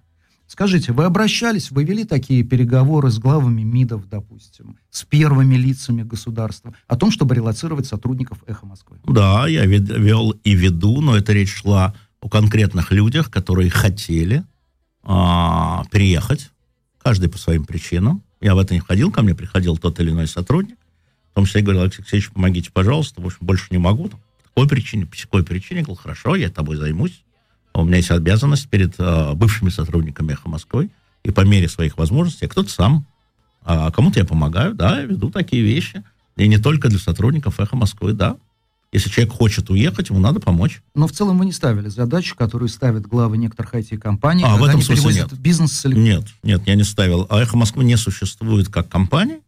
А, то есть теперь она воссоздается здесь, в Берлине. И этим занимаюсь не я, я к этому не имею отношения. Этим занимается мой а, бывший зам Максим Курников. А, я этим не занимаюсь. Я а, могу помочь кому-то, наверное, могу помочь кому-то перебраться сюда, а кому-то вернуться. А, вот, это моя ответственность перед конкретными людьми. Да, и возвращаются. Как рассказывал мне посол Казахстана, нет, не посол Казахстана, извините, посол Финляндии, что сейчас людей, которые возвращаются через Финляндию в Россию, больше, чем которые уезжают из России через Финляндию. Просто количественно больше уже месяц. Каждый день возвращающихся больше, чем туда. И я не спрашиваю, почему ты решил. Это дело каждого индивидуально. То есть это не дело передислоцирования компании. Это не дело уникального Почему? журналистского... Я не, я не понимаю. Потому что, потому что я верю в свободу воли. И я не считаю, что э, можно людей взять, как мешок картошки, передислоцировать. Каждый должен сделать свой выбор и сделать его сознательно. Я могу только помочь каждому в его выборе. Кому нужно помочь остаться, я помогу. Кому нужно уехать, я помогу. А, но а, человек, журналист эхо, а, человек со свободой воли, и его воля продолжать свою работу географически а, там, где он может. Где Нет, он вы хочет. сейчас выступаете как психотерапевт, а у меня к вам вопрос. А главный редактор всегда психотерапевт. Ну, да, да, у, да, вас, да, у вас огромный коллектив. Ой, Алексей Алексеевич, это... Э, я как клиент разговоры могу тебе сказать, сильно что это бедных. так. Вы знаете, а, они, они, они сильно бедные, потому что они лишились работы. вы не стали заниматься спасением эхо Москвы в целом. Это mm. ваша принципиальная позиция. Да, я не мог заниматься спасением эхо Москвы в целом, потому что а, спасение эхо Москвы в целом а, было в России невозможно. А и... за границей вы решили этого не делать? А за границей я решил этого не делать. Почему? Ну, потому что я считаю это неправильным, потому что надо оставаться, если есть такая возможность, а говорюсь я со своей аудиторией, и а, получать все то, что получает твоя аудитория. А, надо быть внутри, если есть такая возможность. А, надо проходить все эти испытания, которые проходит твоя аудитория внутри, а 70% а, зрителей «Живого гвоздя», они внутри России – то есть и те репрессивные законы, которые принимает твое правительство, ты должен быть под нажимом, чтобы понимать и те санкции, которые накладывают какие-то страны на российских граждан, на всех российских граждан, ты тоже под них должен попадать. А, с моей точки зрения, это а, максимально правильно. Но есть одна оговорка, если физически это возможно. Если ты чувствуешь, что ты физически не готов к этому, ты должен уехать и там работать. Все. Там нет никаких а, общих позиций. Но Для меня это очевидно. Но, но есть... для меня это очевидно, это моя позиция. Да, но есть давление, то есть это же не константа. У каждого, у каждого есть, и конечно. и вот сегодня у нас э, ноябрь, и в ноябре еще три человека из «Эхо Москвы», которые не уехали ни в марте, ни в апреле, ни в мае и так далее, они э, пришли ко мне и сказали, что ну вот все, больше не можем. Окей, сказал я, я попробую, если вам от меня что-то надо, я готов помочь вам уехать. Да, это так. И давление нарастает, и красная линия смещается. И я не исключаю для себя, что когда-то придет и мой черед, безусловно, когда я не смогу работать так, как считаю правильным, справедливым и нужным. Но пока это не наступило, и есть еще люди, которые считают, что они могут вот а, делать то, что мы делаем в Москве. И это очень важно, быть в Москве внутри до тех пор, пока есть такая возможность.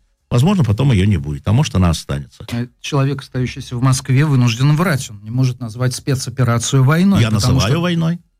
Но за вами пока не пришли, а за человеком, который имеет гораздо меньшее общественное реноме, прийти могут запросто. Значит, это значит, он... что вы подвергаете опасности других? Нет, это значит, что я верю в свободу воли, еще раз повторяю, считаю, что я не папочка для них, для молодых журналистов, для не очень молодых журналистов.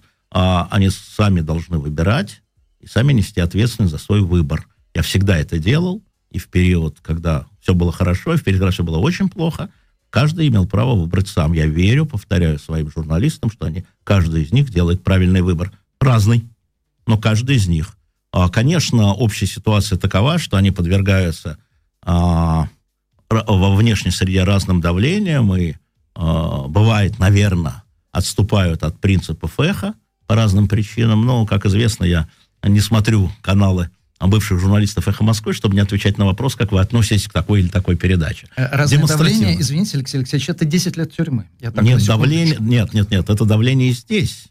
И здесь э, очень бывает, здесь, в смысле, за границей, не обязательно в Германии, и здесь э, есть свои пряники и кнуты. Да, это, это, это не это, это, это очень трудно, потому что если мы работали все вместе, и как бы а, вот эти рамки а, школы журналистики «Эхо Москвы», это же все ограничения. Естественно, в редакции сдерживает.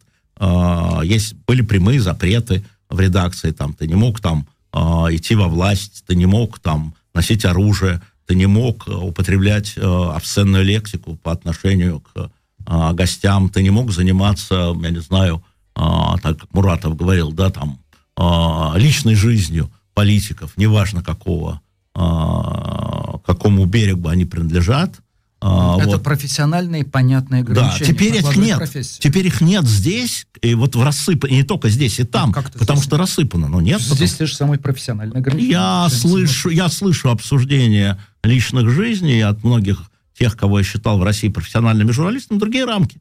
Видимо, наступили другие рамки. И э, когда была редакция, это было правило записанное, контрактное. А но сейчас тоже записано в каждом. Ну, где-то в ред... Да, но есть э, редакции, которые уже не редакции, а просто стримы.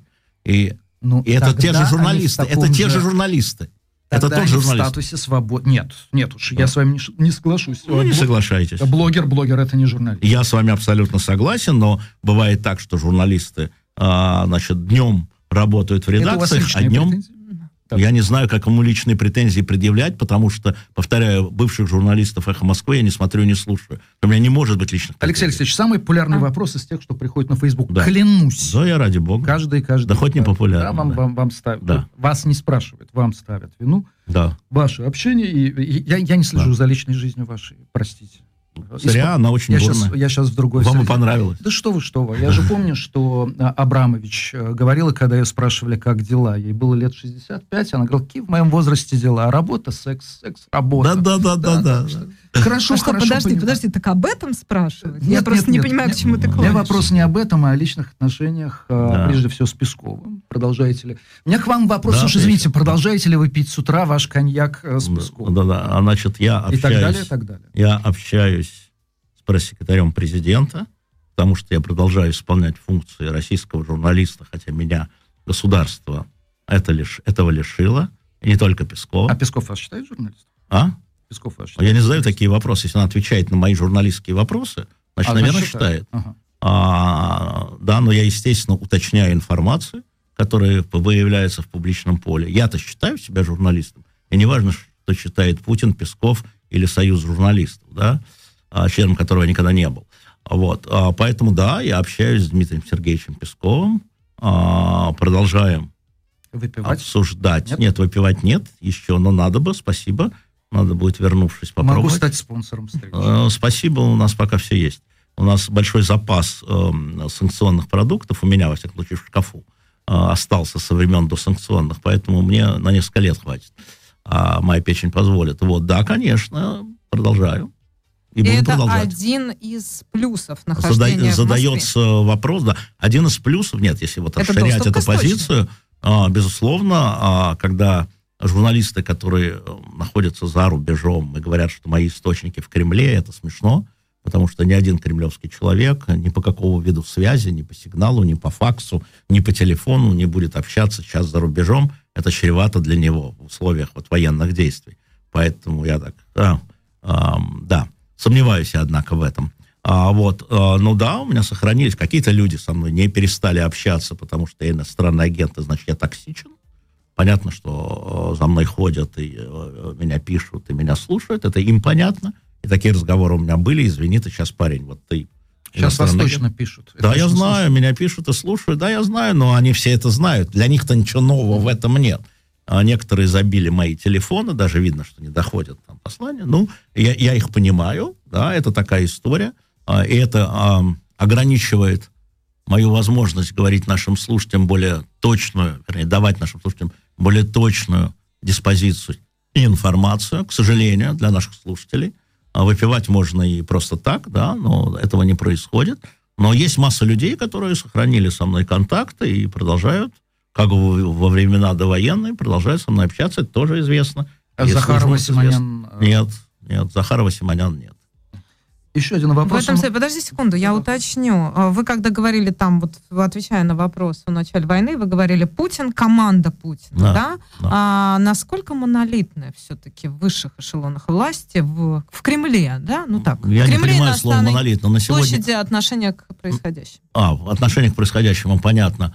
Значит, большая часть команды не знала об объемах э, военных действий. Насколько я понимаю, а, значит, это принимала достаточно узкая группа людей, часть такое ядро команды, скажем так.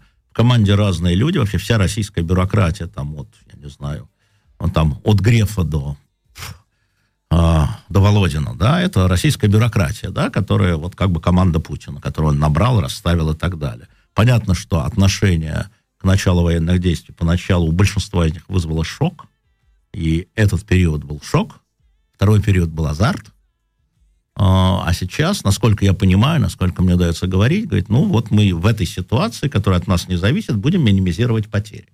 Потери чего? А, потери, а то, о чем мы говорили раньше, да, а, уменьшение роли России, изоляция, санкции, каждый на своем месте. Экономисты mm. про санкции там, mm. и так далее. Mm-hmm. Вот. Отношения, наверное, разные, но события сплачивают эту команду, я считаю, вокруг Путина, потому что даже в риторике людей, с которыми я общаюсь, которые там были более, скажем, скептичны по отношению к тому, что должно произойти, э, стали появляться такие нотки, э, более похожие на нотки там Патрушева, нежели на нотки там Грефа, скажем так.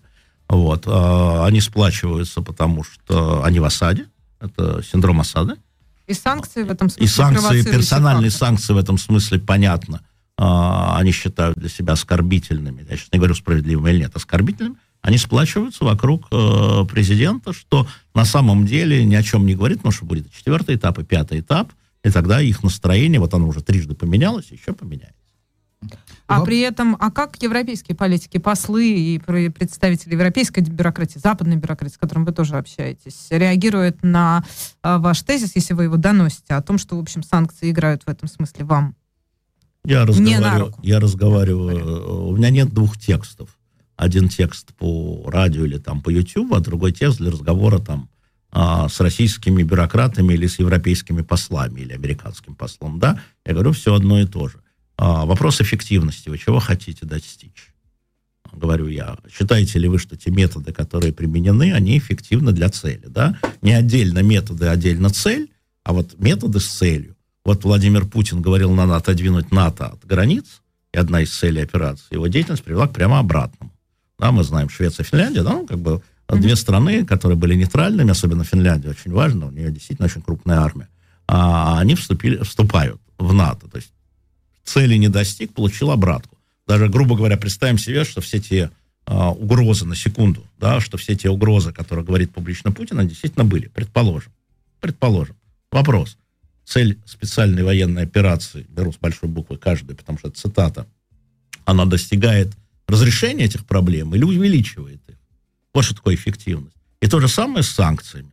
Вы выбираете санкции такие-то, Вот такая санкция эффективна для вашей цели? Ну, предположим, эффективна. А вот такая санкция эффективна? А нет, наоборот, она сплачивает элит. Зачем? Чтобы наказать? Ну хорошо, ну тогда вы ее сплачиваете, вы не оставляете выбора. Но это ваше дело, это ваши санкции. Вы лишаете населения России возможность там въезжать там, в Польшу, туда, в Чехию, не знаю, куда еще. Неважно, это приближает войну, падение Путина. Сколько шенгенских виз всего выдано в российском населении? Миллион действующих сейчас. Чуть меньше, 800 тысяч. Всего, да? Вы это делаете для чего? Чтобы что? Все наши шпионы, говорю я им, я повторяю текст, который говорю я вот на обеду. Все наши шпионы уже там. С другими паспортами. Вот эта история дивная с этим бразильским парнем. Да, когда да, да. Дивная история. Так их полно Которого таких. пытаются теперь выдать за наркокурьера да, да, да, и так далее. Но она, она в том, что они там, понимаете, что сотрудникам ГРУ и шпионам не нужны ваши визы и паспорта. У них просто другие, другие гражданства, если это профессиональная служба, да? Поэтому эффективно это. Вы можете принимать любые. Ваше государство суверенное да, вы можете принимать по отношению, там, хотите там, ко мне, хотите ко мне. Ваше право. Вопрос эффективности и цели. Вот, э, собственно говоря, что говорю публично, то говорю и им. Здесь... Нет двух текстов, Маша. Это очень важно. Почему они мне верят? Почему они со мной встречаются? Они знают, что нет двух текстов. И вообще на этих встречах я больше слушаю. На самом деле, я больше задаю вопросы. Послы, которые сидят там, они это все видят. А вот я, когда чего-то там не понимаю, да, мне очень важно получить э, первичную информацию, а не в пересказе твитов Марии Захаровой или инвектива Владимира Соловьева. Я хочу слушать это от президентов, министров, послов. Подлинную позицию, подлинную мотивацию. А, Все. И выслушав их, а к какому мнению вы приходите? Международный трибунал. Да, он будет. Он будет Какое создан? мнение? Он будет создан, но весь вопрос, что будет ли он создан победителями, как Нюрнбергский, или международный, как э, Гаагский. История же в этом, да?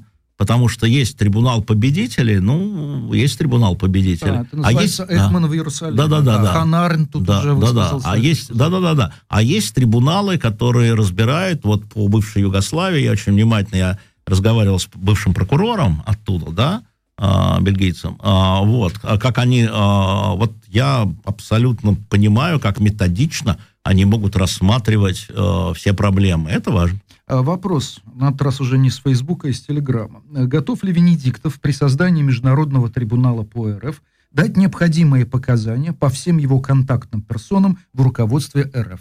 Если меня вызовут э, куда ни, ни было, да. я... Еще раз, у меня нет «да». Куда бы то ни было, а, хоть в Гагу, хоть Киев, а, хоть в Москву. А, у меня нет двух текстов. Мои контакты известны, в отличие от иных людей, которые сейчас публично занимаются инвективами – у которых контакты глубже и больше. Но, естественно, если меня куда-то вызовут, куда-то вызовут, я приду и скажу под присягой, а чего нет-то?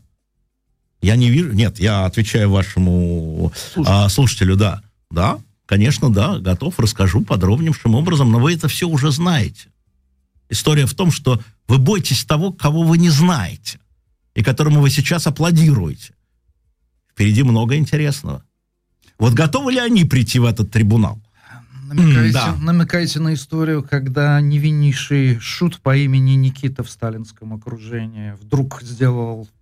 Не-не-не, эта история Никиты была чисто политическая, просто я говорил и говорю, что всегда, а, я даже не намекаю, говорю, всегда в революционном движении России, и 17 -го года, и позже, агенты охранки а, внедрялись на самые высокие посты. Смотри Азев в СССР, смотри Малиновский, у большевиков, смотри бунт, смотри социал-демократия Польши и Литвы, и которым аплодировала революционная молодежь, Азев был героем. Героем, он взрывал губернаторов, оказался полицейским э, э, агентом, который сдавал э, э, свои эти самые. Поэтому вы не меня боитесь.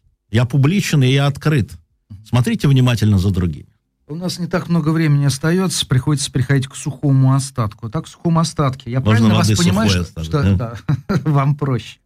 А, я правильно понимаю, что с вашей точки зрения, с точки зрения, скажем, ваш, того анализа, который вы провели, Россия выиграть эту войну не может? Нет. И, во-первых, что такое выиграть, опять же? Да? Добиться Да, мы это уже Да, да, нет, не может. Нет, не может. Я сказал о том, что Россия, на мой взгляд, проиграла 24 февраля. Дальше уже глубина это ямы, глубина, длина, широта, там что еще, высота. Угу. Вот, это дальше. Но нет, мы проиграли. Мы проиграли то, что мы не можем вернуть даже в случае, в случае триколора над Львовом или Киевом. Россия не может выиграть это. Получив эту, предположим, да, предположим, получив эту территорию, будет огромное партизанское движение, которое растрясет Россию до еще худшей ситуации, чем она сейчас. Поэтому да, это так, подтверждаю. А, а каким тогда вы, вы видите свое место в проигравшей России? Мое место такое же, какое есть. Вот у микрофона «Эхо Москвы».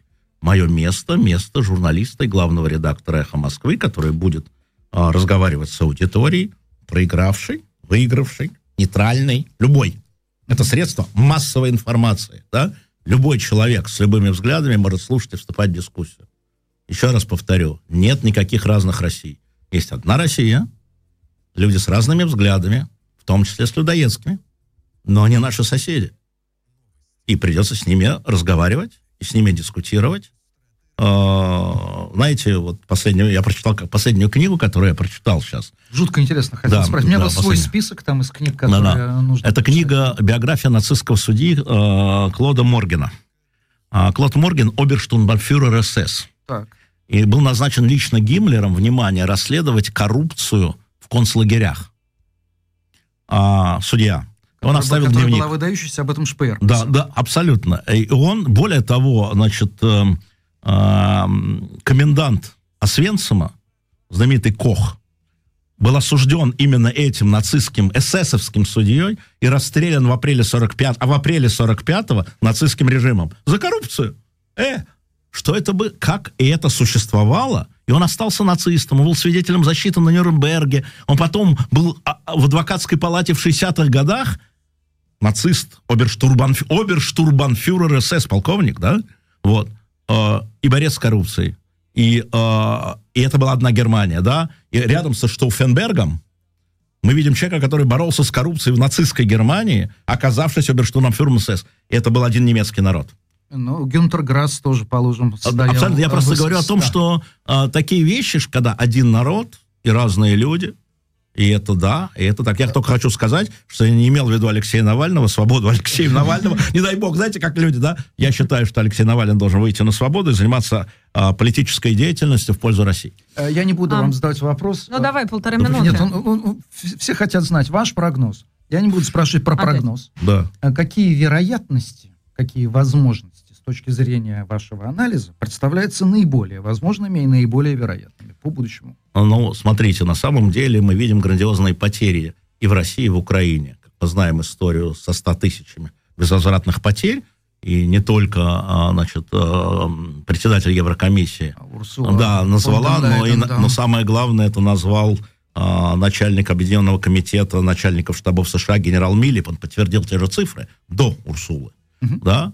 Мы знаем, какую чудовищную нагрузку испытывает экономика Украины, в том числе, я уж не говорю про Россию, да? Это разрушение Украины происходит моей страной, но это и разрушение России. Поэтому а, это война ресурсов. А, главный ресурс – время. И весь вопрос, кто выиграет гонку. С одной стороны, есть кто а, первым поддержка. умрет? А, кто, кто первым сморгнет. Знаете, как у нас в московских дворах, да, игра в гляделки – кто, смотрит, кто первым сморгнет. В питерских дворах точно другие. А, в питерске не было питерских дворов, были питерские подворотни. Это разница между Москвой. В Москве открытые дворы, в Питере закрытые подворотни. А, поэтому а, это вопрос про это. Ресурсы Украины возобновляемы а, западными партнерами, а ресурсы России это 23 миллиона резервистов. Время. Алексей Венедиктов был в студии «Голоса Берлина». Чуть было не сказал «Эхо Москвы». Да, можно ехать.